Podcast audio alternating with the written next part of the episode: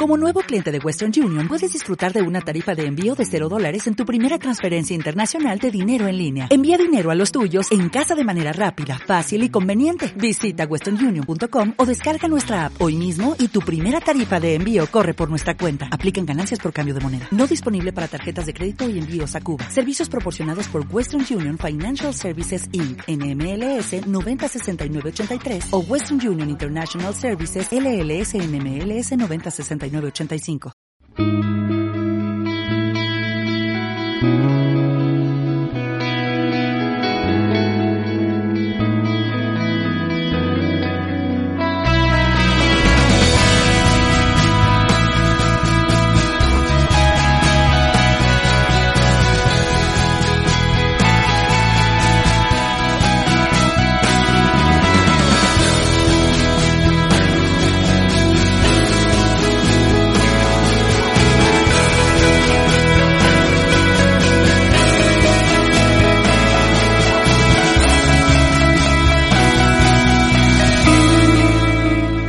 985. buenas gente, soy Marco Álvarez, de Marco en Twitter. Tengo aquí conmigo, como siempre, a Rubén Ibeas, Rubén Ibeje en Twitter. Hola Rubén. Hola Marco, hola a todos. Bienvenidos a NFL en estado puro, fuera de micro. Recuperamos esta sección que tuvimos en el periodo de off-season previo a la cobertura del draft. Una vez que ha finalizado el draft, recuperamos estos programas, aunque, bueno, en realidad hoy prácticamente casi todo va a estar versado en algún que otro equipo que me dejé la semana pasada en el tintero, que nos lo habéis reclamado para que analizáramos un poquito su draft. Así que vamos a continuar con eso, vamos a hacer cuatro equipos, Rubén se va a encargar de dos de ellos en la conferencia americana, va a repasar el draft de los Patriots, que la verdad es que lo, lo dejé bastante por encima la semana pasada, simplemente mencionando el pick de Cole Strange del Garen en primera ronda y también nos va a hacer un poco la, todo el, análisis ¿no? de lo que ha sido el draft de los Denver Broncos. Luego tendréis mi opinión tanto de los Carolina Panthers en la conferencia nacional como de los Seattle Seahawks, los dos equipos que no comentamos mucho la semana pasada y que bueno, creo que merecían esa mención. Además, en el caso de Seattle, por ejemplo, os lo habéis comentado en nuestra cuenta de Twitter, arroba NFL Estado Puro, o la del servidor de Ion Marco, o la de Rubén, Rubén IBG. Así que si todavía hay algún que otro equipo que os interese mucho algún análisis de lo que ha sido su draft, pues dejárnoslo ahí en esas cuentas o bien en los comentarios del, del propio podcast para que le metamos mano en alguna semana próxima. Pero antes de meternos en esa faena que tenemos hoy, Quizás de la actualidad, Rubén, lo más interesante que ha pasado estos últimos días ha tenido que ver con nuestro queridísimo Tom Brady y es que ha llegado a un acuerdo con la Fox para ser el comentarista principal, el comentarista número uno de la Fox para cuando él decida retirarse. Y creo que soy el único en el mundo que ha pensado que quizás esa retirada pueda estar más próxima de lo que pensamos y que Tom Brady pueda hacer algo que nadie jamás ha hecho, Rubén, por lo menos que yo recuerde, que sea anunciar la retirada, volver y retirarse de nuevo en la misma offseason. ¿Cómo lo ves? ¿Cómo ves esa jugada, Rubén? Pero vamos a ver, vamos a ver, eh, ¿cómo que si Tom Brady eh, va a ser, va se va a retirar antes de que empiece el año? Yo creo que no. Vamos a ver, si todo lo que ha armado eh, después de retirarse, para volver al equipo, llamando a los agentes libres del equipo, convenciendo a gente para volver, está en conversaciones con Rob Gronkowski para que vuelva. Ahora resulta que se va a retirar antes de que empiece la temporada, pero qué cachondeo es este, Marco. Nada, nada, yo, vamos, tengo claro que por lo menos un año más, yo creo que es el último, va a jugar y, y lo va a hacer. O sea, no, no tengo ninguna duda. Eh, todo esto, todo el tema de la televisión y demás, pues bueno, él se asegura su futuro, eh, él asegura eh, una buena tajada eh, de, dinero, pero no tiene nada que ver con, que este año vaya a jugar o no. Así que cero dudas de que Tom Brady va a estar esa semana uno con los Tampa Bay Buccaneers. Bueno, bueno, pues nada, Rubén, nada. Estaré loco, me has mandado prácticamente a la pira, pero No sé, es, es, curioso porque ya sabéis que la Fox se ha quedado un poco huérfana, ya, dado que Troy Aikman, eh, Joe Buck, ese tándem mítico ya en, en, la cadena, durante las últimas temporadas, pues se ha desmembrado. Pasa Aikman al, al Monday Night Football junto a Joe Buck y no sé, necesitan ahí creo que bastante munición yo he llegado incluso a leer que si los Buccaneers estuvieran eliminados, Brady podría estar en la cabina para la Super Bowl 57, la que tiene los derechos en esta próxima edición, la Fox. Así que, no sé, es mucho dinero, ¿eh? Son entre 20 y 25 millones de dólares. Lo, parece que lo mínimo, la base, porque luego también había otro rumor que se iba a casi 40. Yo creo que eso es una auténtica barbaridad. Tony Romo no está ni, ni en la mitad de esa cantidad y, dudo yo que la Fox vaya a hacer ese movimiento tan, tan enorme. Pero no sé, la verdad que es todo raro, ¿no? Todo con la, la off-season de Brady ha sido raro porque anuncia la retirada cuando yo creo que casi todo el mundo contaba con que iba a seguir jugando. Prácticamente es cinco o seis semanas después decide volver. Ahora llega este acuerdo que yo creo que tampoco esto de que no es que se está garantizando el futuro. Creo que Tom Brady creo que hay bastantes personas más en el mundo que tengan que, asegurarse su futuro que Tom Brady. Y el tema de que la Fox necesita ese hombre claro para bueno esa competencia feroz que hay en las televisiones alrededor de la NFL que es el producto estrella en el mercado estadounidense pues han metido esta idea muy loca en la cabeza. Yo estoy con Rubén también eh, no creo que Brady vaya a hacer esto pero bueno, mmm, ponéroslo ahí en la parte trasera del cerebro. Y si Brady nos da esa noticia, pues podremos recuperar este audio y, y decir que aquí lo escuchasteis primero. Pero bueno, vamos. Bueno, antes, antes de, pasar a lo, del, a lo de los equipos del draft, déjame que haga un apunte porque esto está fuera de, de lo que era el guion del programa. Y es que eh, ayer un poco, pues, alrededor de estos vídeos que hemos empezado a hacer, si no habéis ido a la cuenta del Nickel, pues los tenéis esa nueva sección que estamos organizando, tanto Rubén como yo, de los 10 jugadores más imparables de la NFL, pues estrenamos el canal con Divo Samuel. Y bueno, pues en Twitter también moví un poco el tema alrededor de si le parecía a la gente que iba a ser un, es un jugador top 10 o no es un jugador top 10. Quedan, tal como estoy hablando, quedan bueno, ya, ya cuando escuchéis eso estará la encuesta terminada, pero ahora mismo les quedan 7 minutos y está Divo.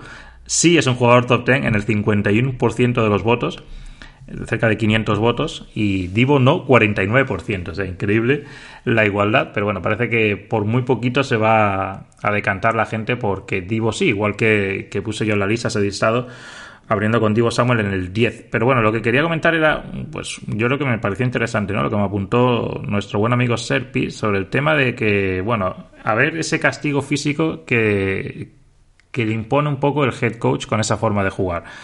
Y se lo comentaba, ¿no? Lo puse en, lo cité para que, bueno, más o menos también fuera algo que se compartiese, ¿no? Entre todos los seguidores.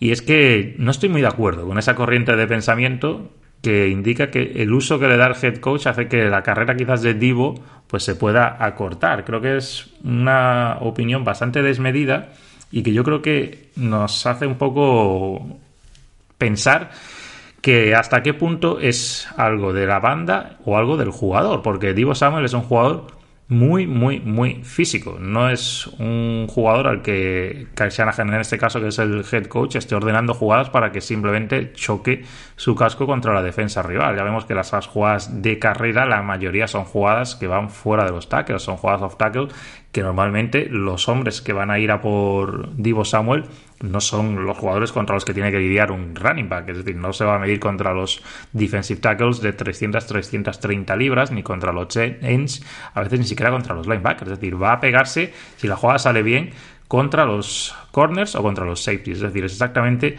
el mismo tipo de castigo que pueda sufrir jugando de receptor. Hay ocasiones muy contadas en las que las carreras han ido directamente por el medio y Divo ha podido sufrir algo más de, de daño.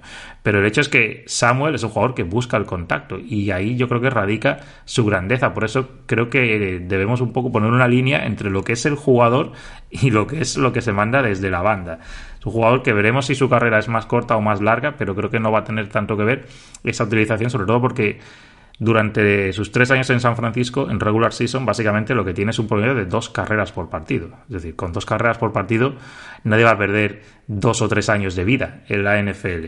Es cierto que en playoffs se lo utilizó más, pero yo creo que fue una situación excepcional en la que 49ers estaba corto de running backs por las lesiones y corto de quarterbacks, que es que prácticamente Garoppolo no estaba para lanzar, ya lo vimos cómo estaba por esos problemas en, diferentes partes del cuerpo. Entonces, te vas a jugar los partidos decisivos para llegar a la Super Bowl y tu mejor jugador en ataque solo va a tocar dos o tres balones, porque si no recuerdo mal tuvo 10 recepciones en tres partidos de playoffs.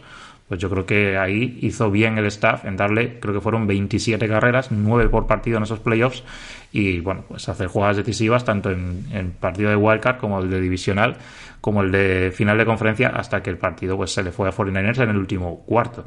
Así que yo creo que para mí es más lo que es el estilo de jugador que, lo que le mandan desde la banda. Es decir, yo creo que nadie cuando ve jugar a Derrick Henry y pegarse esos chocazos enormes contra las defensas, nadie piensa, pues el staff técnico está recortando su carrera. Es que es su forma de jugar. Y si se la quitas también, pues al final no es Derrick Henry o no es Divo Samuel. Yo creo que cada jugador es un mundo. Yo estaba pensando, precisamente también porque me comentaban qué tal me parecería una reunión de Julio Jones con Kyle Shanahan en 49ers.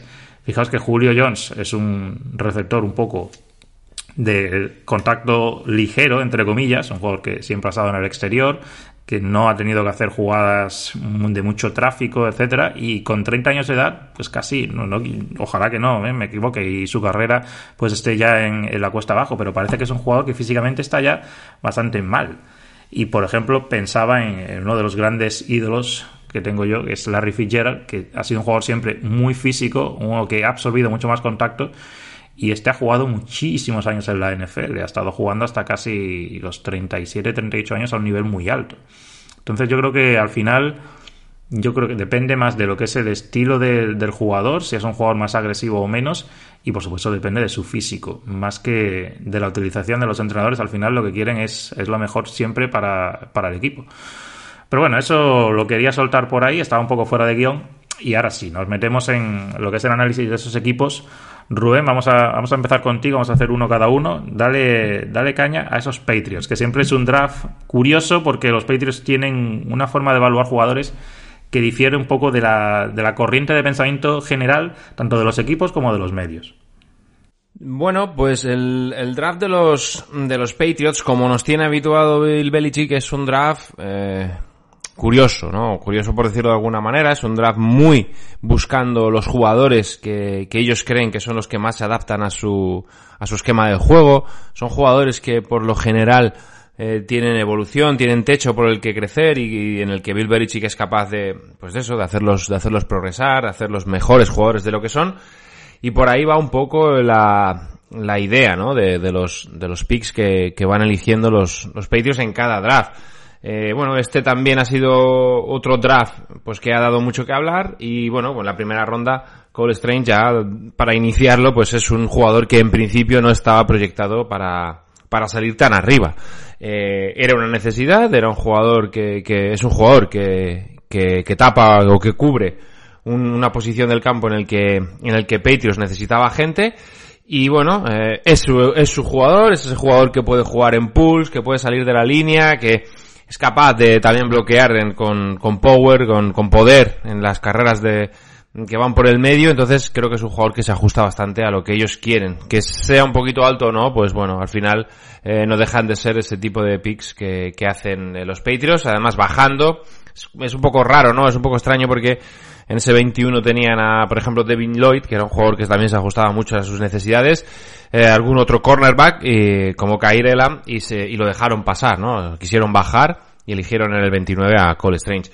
Eh, luego, el segundo día, pues también sorpresa, está Juan Thornton, es otro jugador que quizás sale un poquito mm, más arriba de lo que podía estar proyectado, pero es un jugador que es muy rápido, muy veloz y en el que en el que, bueno, eh, necesitan velocidad. Eh, yo creo que en todos los picks Bill Belichick lo que ha buscado ha sido darle velocidad al equipo, darle algo que de lo que echaban en falta, ¿no? Y también con esto tenemos a Marcus Jones y a Jack Jones. Sobre todo Marcus Jones es un jugador que, que, puede retornar, que es muy veloz, que quizás pueda iniciar eh, desde el slot eh, su, su, andadura en Patriots, pero veremos a ver cuál es la proyección. En el cornerback, esos dos cornerbacks, que era otra posición de necesidad después de la salida de JC Jackson, pues bueno, ellos parece que entre lo que han traído en agencia libre, entre lo que ya había y en estos dos chicos, pues puede parecer que tengan la, posición cubierta. De todas formas, ya sabéis que, que todavía quedan jugadores libres en, en, agentes libres que pueden que pueden fichar por por el equipo y, y sumar no en esa posición eh, en, en, del tercer día a mí me gusta eh, mucho el, jugador de séptima ronda Andrew Stuber el, el, línea ofensivo el tackle me parece que es un jugador muy interesante y que en esta ronda sí que tiene eh, valor es un jugador que pueden sacar provecho de él y luego los dos running backs, Pierre Strong y, Kevin Harris, que ya sabéis que, bueno, los Patriots es un equipo que corre, que les gusta correr, que Damien Harris dentro de poco va a poder, va a tener que pedir eh, dinero y, y, bueno, yo imagino que quieran cubrirse las espaldas con jugadores que les puedan ser útiles y que suelen ser útiles. Y bueno, por último, Bailey Sepe, ¿no? El, el quarterback, elegido en, en, cuarta ronda, en ese pick número 137.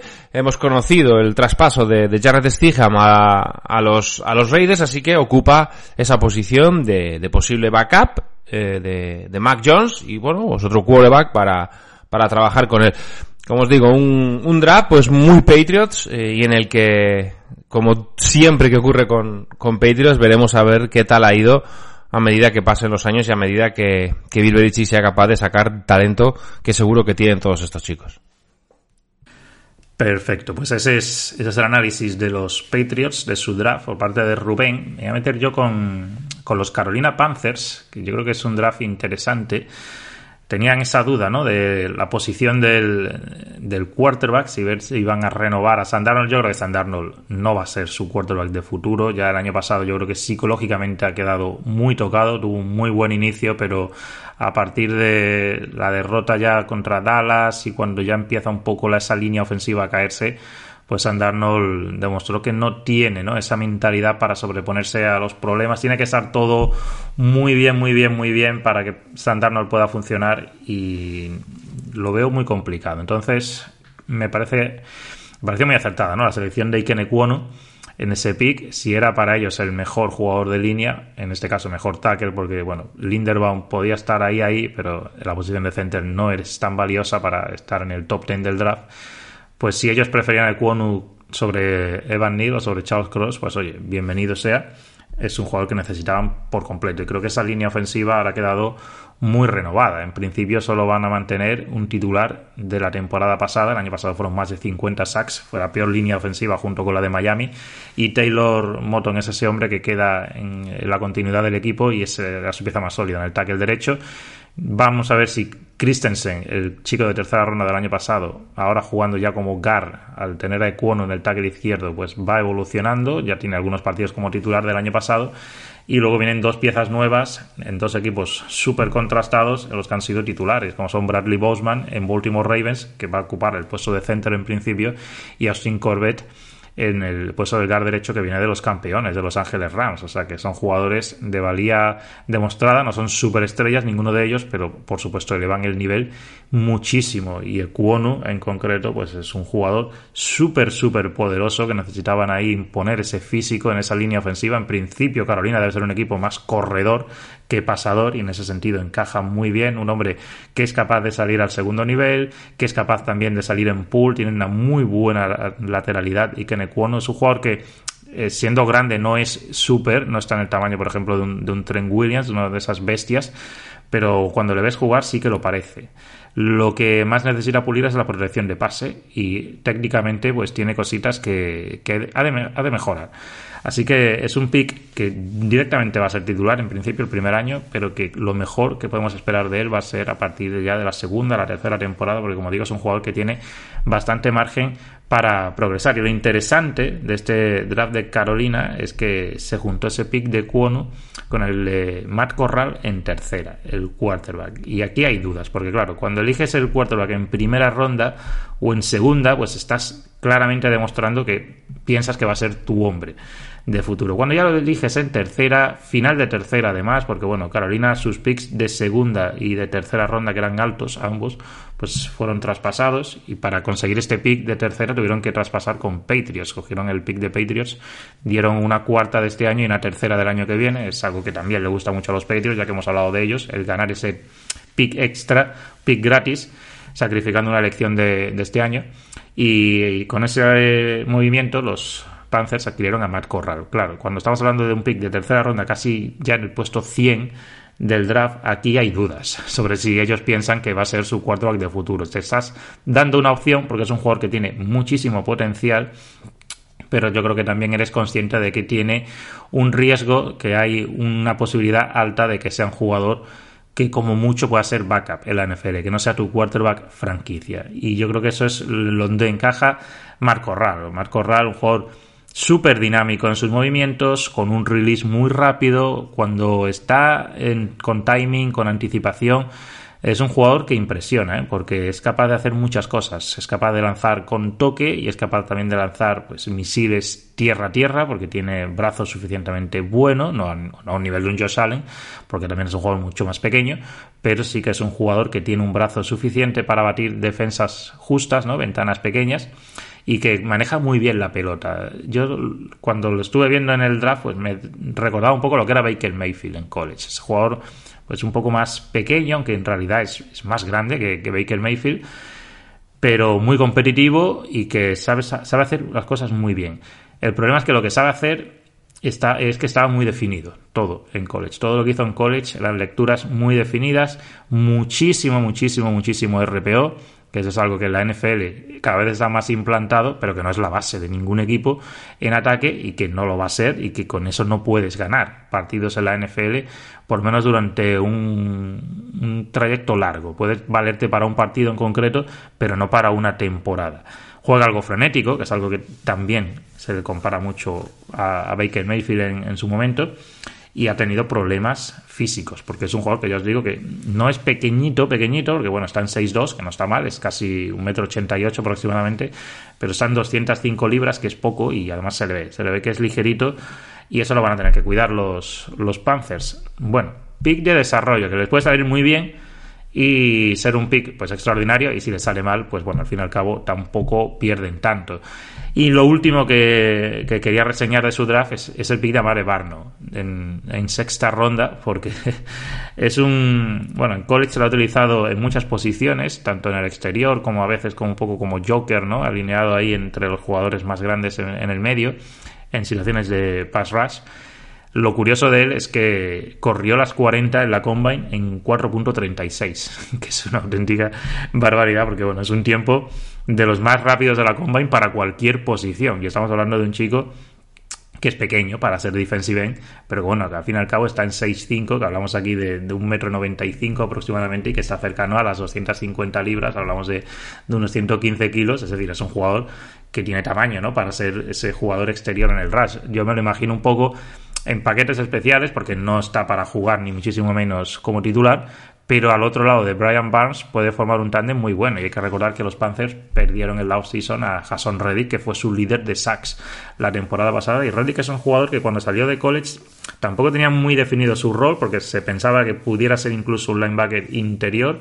Al final, pues ha quedado más como ese rusher situacional o como el linebacker para situaciones de carrera o downs de base para jugar en el lado fuerte, strong side linebacker, pero bueno, yo creo que este todavía entra a la NFL un poco en la misma posición, pero claro, estamos hablando de sexta ronda. Jason Reddick en su día fue una primera ronda y, y alta, ¿eh? de la primera mitad de la primera ronda para los Cardinals en su momento. Así que bueno, me parece interesante este jugador y habrá que seguirle la pista. Dicho esto, Rubén, te toca de nuevo. Vamos de regreso a la conferencia americana y quiero saber un poco lo que te ha parecido ese draft de Denver Broncos, porque además no hablé de ellos la semana pasada porque coincidió que la mayoría de los jugadores mm, que draftearon no los había visto. Así que me interesa, porque Denver es un equipo que con ese movimiento por Russell Wilson debe aspirar a mucho esta temporada. Rubén, ¿qué tal les fue en ese draft? Los Denver Broncos, eh, para mí es uno de los, de los equipos que mejor lo han hecho porque en la primera ronda han conseguido a Russell Wilson. y esto es algo que, pues que no todos los equipos pueden decir, ¿no? Y que Russell Wilson es un equipo, es un jugador que les da eh, muchísimo en un equipo, en una plantilla compensada a ambos lados del campo y con un ataque que tiene playmakers y que necesitaba que su pasador fuera de más nivel, ¿no? Ahora mismo lo tienen con, con Russell Wilson y evidentemente eso es un plus, ¿no? Para, para el equipo, para, como os digo, un equipo que si bien es cierto que cambia de entrenador, es Nathaniel Hackett el, el nuevo head coach, pues es un equipo que, que, si miras nombre por nombre en el roster, pues tiene buen roster y, y tiene que ser capaz de, de hacer más cosas o, o, con Russell Wilson está llamado a, a, ganar más partidos de lo que lo ha hecho en las últimas dos, tres temporadas. En segunda ronda eligen a Nick Bonito, es otro de, los, de esos jugadores con, con mucho techo, es, eso de los, es de esos jugadores en los que a medida que avanzaba o que nos acercábamos a la, a la fecha del draft, más se iba escuchando de él, más se hablaba de él, subía su stock. Y al final ha terminado siendo el chico de, Oklahoma, pues eh, un pick número 64, un pick pues relativamente alto y un pick en el que depositan mucha confianza al otro lado de Bradley Chubb, a ver si por fin tenemos a Bradley Chubb eh, libre de lesiones, que pueda demostrar todo el talento que tiene. Y evidentemente hacía falta una pareja de baile para, para Chubb y bueno, es posible que Nick Bonito lo hayan, lo hayan encontrado. Tiene que, que crecer todavía un poquito porque yo creo que está algo verde. Eh, en tercera ronda, eh, otra, otro jugador que se fue y otro jugador que es reemplazado, ¿no? En este caso Noah Fan, en ese traspaso con Russell Wilson se fue a Seattle Seahawks y los Denver Broncos lo que hacen es eh, traerse a Greg Dulcich, el chico de, de, de UCLA, que siempre me cuesta decirlo, eh, un Titan que ha producido, que ha sido capaz de producir mucho en, en su universidad y que en la Red Zone yo creo que es un, es un buen arma y tiene que ser una buena arma para, para Russell Wilson porque es un jugador que tiene buenas manos, que tiene potencia, que es capaz de, de, de pelear esos balones contestados 50-50 creo que bueno, pues que en todo ese arsenal que tienen, que tienen en ataque, sobre todo en el puesto de wide receiver, pues sumarle un, un Titan que también sea capaz de ser productivo en la red zone es, bueno.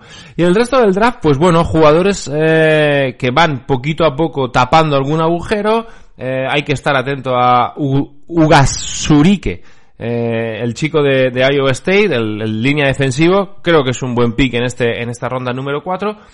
Y si nos vamos un poquito más abajo, pues evidentemente, eh, junto con línea ofensiva, línea defensiva, hay un wide receiver, Montreal Washington, eh, de Sanford, universidad algo pequeña, que eh, puede, puede, puede dar un salto porque es un cuerpo de receptores, como os digo, que está muy bien equipado, pero es otra arma más para, para Russell Wilson. bueno, es un, es un draft en el que podemos eh, intuir que la necesidad eh, o las necesidades eh, tienen que pasar a un segundo nivel una vez que tu primera eh, ronda ya no está, que has hecho un, un, un traspaso bestial, pero eh, bueno, con jugadores de, de futuro, con jugadores igual, algo parecido ¿no? a lo que os contaba antes de, de Patriots, jugadores a, a, evolucionar, a proyectar y a, y hacerlos que, que progresen de la mejor manera, ¿no? Evidentemente, Denver es un equipo que, que tiene, no sé si tiene el equipo hecho, pero más o menos lo tiene hecho. Alguna necesidad lo han, han ido tapando con el, con el draft, con chicos de futuro. Y, y que puedan tener impacto inmediato, pues eh, yo me quedo con esos dos, ¿no? Con, con Dulcich y con, y con Nick Bonito. Así que nada más, esperar que, que, Denver Broncos de la mano de Russell Wilson sea un equipo mucho más peligroso en ataque de lo que era y veremos a ver qué ocurre con la defensa. Ya sabéis lo que yo opino, ¿no? Que la defensa juega muy bien con un coordinador defensivo, pero cuando ese coordinador defensivo, en este caso el ex eh, head coach Big Fangio no está, la cosa cambia. Si son capaces de mantener ese nivel defensivo con lo que les va a dar Russell Wilson, más estos picks de, de, del draft, pues oye, eh, Denver Broncos va a tener que luchar y va, a ser un equipo que va a luchar por, por los playoffs sin ninguna duda. Bueno, pues dicho esto, vamos con el ex equipo precisamente de Russell Wilson. Vamos a, a hilarlo así y nos vamos a Seattle Seahawks, Conferencia Nacional División Oeste, con ese draft que ha dejado bastantes buenas sensaciones en, en Seattle, sobre todo un poco porque se han desviado un poco de lo que eran esos picks tradicionales en, la franquicia, ¿no? La era Pete Carroll, John Snyder.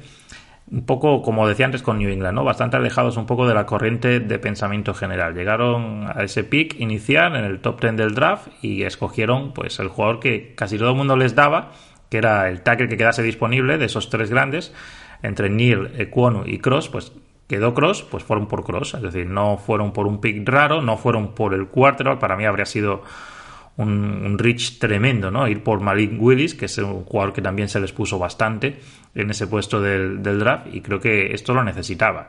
Seattle, Dwayne Brown no está ya pues, para continuar probablemente en la NFL, no sé si al final encontrará un nuevo equipo, y la línea ofensiva se antoja clave en un equipo que ahora mismo pues no tiene ese quarterback que en principio pueda camuflar esas deficiencias, es decir, lo que ha hecho Russell Wilson durante muchos años. Aquí van con Gino Smith, con Drew Locke, por lo menos de momento, ¿eh? porque a Pete Carroll lo entrevistaron también durante el draft y le intentaron apretar las tuercas en ese sentido, no se quiso mojar, aunque ellos están de momento diciendo que sí, que van con Gino Smith y Drew Locke, yo todavía tengo mis dudas, ¿eh? que vayan a ir con esos dos para la temporada, pero bueno, sea quien sea, si viene un titular nuevo de fuera, un veterano, o van con estos dos, creo que el pick de Cross es muy acertado, jugador que ya lo comenté en el proceso Predraft, que técnicamente es, es, muy consistente y eso es clave. Yo creo que la, mejor, la mayor virtud que puede tener un jugador de línea es ser consistente. Es un jugador que ya sabéis que como tenga un fallo de 70 snaps o dos fallos,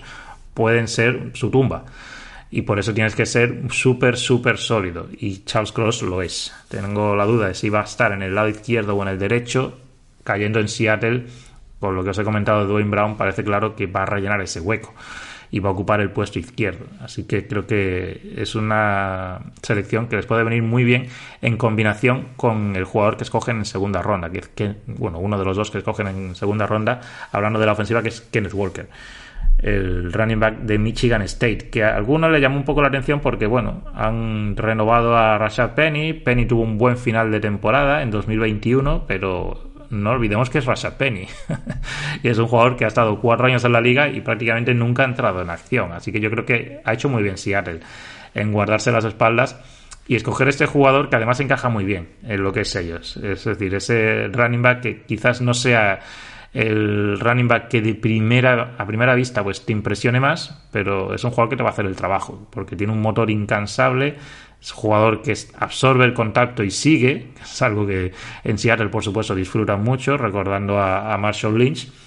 Es explosivo en espacios, es decir, tampoco es que sea un, un tractor, es un jugador que además tiene muy buena velocidad y que destaca por los jump cuts. O sea, es un jugador que tiene agilidad lateral.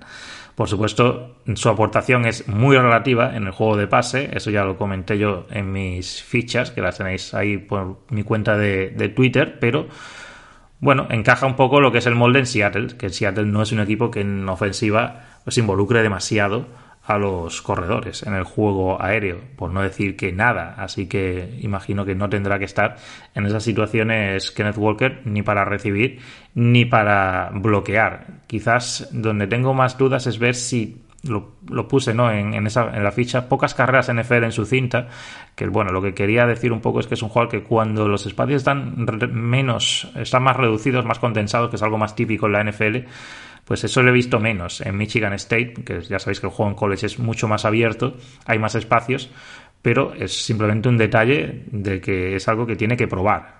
Otros llegan y sí se le ha visto algo en college, a este no se le ha visto tanto, y simplemente es una duda. No quiero decir que no pueda hacerlo. Y luego el otro jugador que escogen en segunda ronda, ahora sí nos vamos a la defensa, es un jugador que este lo vi pues de los últimos, ¿no? Cuando ya estuve en los días previos al draft pues, perfilando las, las, fichas, uno de los últimos rushers que vi fue Boye Maffe y la verdad que es un jugador que cuanto más lo vi, más me gustó. No es un jugador de primera ronda, yo lo catalogué como segunda ronda, pero creo que es un jugador que con el tiempo puede ser muy productivo. No es esto que te vaya a cambiar la defensa de arriba abajo, no tiene un potencial, un, un techo altísimo, pero creo que es un jugador que es muy raro que no acabe aportando. Es un jugador que, bueno, para empezar es un tremendo atleta, es un jugador que tiene en su pasado además del fútbol, pues el baloncesto y el atletismo. Lo ves en esa agilidad lateral que tiene, juega con un centro de gravedad muy bajo, es decir, es que te lo imaginas jugando al, baloncesto y agachando, ¿no? Es, doblando esas rodillas, agachando caderas, destaca muy bien cómo juega ahí en el, en el juego terrestre, es capaz en esas situaciones de, moverse por los gaps y acabar llegando al, al placador y tiene velocidad para girar la esquina. Es decir, en ese sentido es, muy completo. Se demuestra o demostró que es un atleta tremendo en la combine porque estuvo en el top 5 en su posición, tanto corriendo las 40 yardas como haciendo el salto vertical como haciendo el salto largo, el salto de longitud. Eso demuestra que es un jugador en ese sentido pues muy atlético La duda que yo tenía es que no sabías un poco si los equipos lo iban a ver como un en en una defensa 4-3 o más bien como un outside linebacker en una 3-4, que es como yo me lo imaginaba más. Pero claro, yendo a Seattle, aquí pues yo creo que entramos en el perfil un poco que os comentaba antes de Jason Reddick. ¿eh? Yo creo que aquí podemos hablar de, de un strong side linebacker en situaciones base y luego un rusher, un jugador que se pueda alinear como en, en frentes de 4 en, en, situaciones de, de, rush. Claro, aquí Seattle ha añadido a un jugador que es parecido en ese sentido, que es Suchena Wosu de Chargers y bueno, yo creo que entre estos dos al final van a tener que compensar un poco lo que es una línea defensiva que sigue para mí estando muy cortita. Incluso han perdido pues a sus dos líderes en sacks, tanto a Carlos Dunlap como a Rasheen Green, se han marchado y estamos hablando de creo que 15 sacks entre ambos en un equipo que tampoco estuvo súper, súper alto en, en sacks de la temporada. Así que Maffe va a tener que contribuir desde novato, aunque ya os digo, no es el jugador que en principio vaya a hacer 15 sacks por temporada, pero sí que yo creo que debe hacer un, trabajo muy bueno. Y luego, pues bueno, me, resultaron curiosas las selecciones de los corners, ¿no? Que hacen más tarde en el draft, tanto la de Kobe Bryant en cuarta ronda, como la de Tariq Bullen en quinta ronda. Bryant, que es el compañero de, South Gardner en Cincinnati, bueno, esa secundaria de lujo que también tenía a Brian Cook, el safety. Salieron los tres, se sabía, ¿no? En el draft, además, en posiciones altas y Brian en cuarta ronda. Es el que salió más bajo, pero bueno, es un jugador que encaja mucho en el perfil de Seattle y qué decir de Bullen, porque es un, es un jugador que está, si no me equivoco, en el metro 90 y metro 94, ven, aproximadamente, está en 6'4, eso es más que Richard Sherman, yo, no, yo creo que el último corner que ha habido en la NFL con, ese, con esa talla es precisamente Brandon Browner, que era el, el último de la Legion of Boom, el, el menos bueno, digamos, en la época en la que Seattle pues empezó a convertirse en, la mejor defensa de la liga y, y, durante un par de años pues en el mejor equipo de la, de la NFL y Tariq Bullen es un jugador que tiene ese tamaño pero que además tiene velocidad. Así que estoy viendo aquí en, en el depth chart que le ponen con el 39 que es precisamente el número de Brandon Browner si no recuerdo mal y yo creo que esto no puede ser casualidad. Así que por eso creo que lo que os decía antes ¿no? que ha sido un draft que ha gustado bastante en Seattle y un poco también a nivel de medias de prensa, redes sociales, etcétera, porque creo que estaba bastante bien pensado todo. También cogen otro, otro tackle en tercera, Brad Lucas. Así que yo creo que, bueno, han ido claramente a las debilidades, han cogido además los jugadores que, bueno, más o menos estaban pensados en las posiciones que fueron escogidos. Así que un buen draft en principio para Seattle, por lo menos estratégicamente hablando. Que todo ese tema de ganadores, perdedores, ya sabéis que es muy relativo porque al final depende mucho del equipo al que vas y depende también del jugador, que el jugador también se tiene que adaptar al entreno, puedes tener mucho talento, pero si no le dejas entrenar, pues no vas a progresar y eso tampoco es culpa del, del equipo. Igual que, por supuesto, asuntos extradeportivos que también se escapan en ocasiones de lo que es el riguroso estudio pre-draft que hacen ya las franquicias cada vez más. Así que bueno, esto es lo que tenía que comentar yo por mi parte de Seattle. Hemos cubierto cuatro equipos más de la NFL en el draft. Bueno, no, no cree Rubén que se vaya a retirar Brady. yo tampoco, pero bueno, quería abrir con esa, con esa pequeña perla. Y bueno, tenéis el comentario de Divo Samuel. Al final yo creo que ha quedado un, un buen programa. Rubén, muchísimas gracias, como siempre. Muchas gracias a vosotros y a ti, Marco. Por hoy hemos terminado, chicos, chicas, continuaremos con más NFL en estado puro, que además esta misma noche sale el calendario, que bueno, es para mí sobre todo más importante ya cuando llegue la temporada que ahora, pero bueno, veremos si hay algo que comentar y si no estaremos de vuelta con, con algún que otro tema que nos interese o por supuesto, ¿por qué no? Si queréis alguna algún estudio de algún equipo más del draft o cualquier otra cosa, ya sabéis que estamos siempre leyendo vuestros comentarios. Así que ahora sí, chicos, por hoy hemos terminado. Continuaremos con más NFL en estado puro.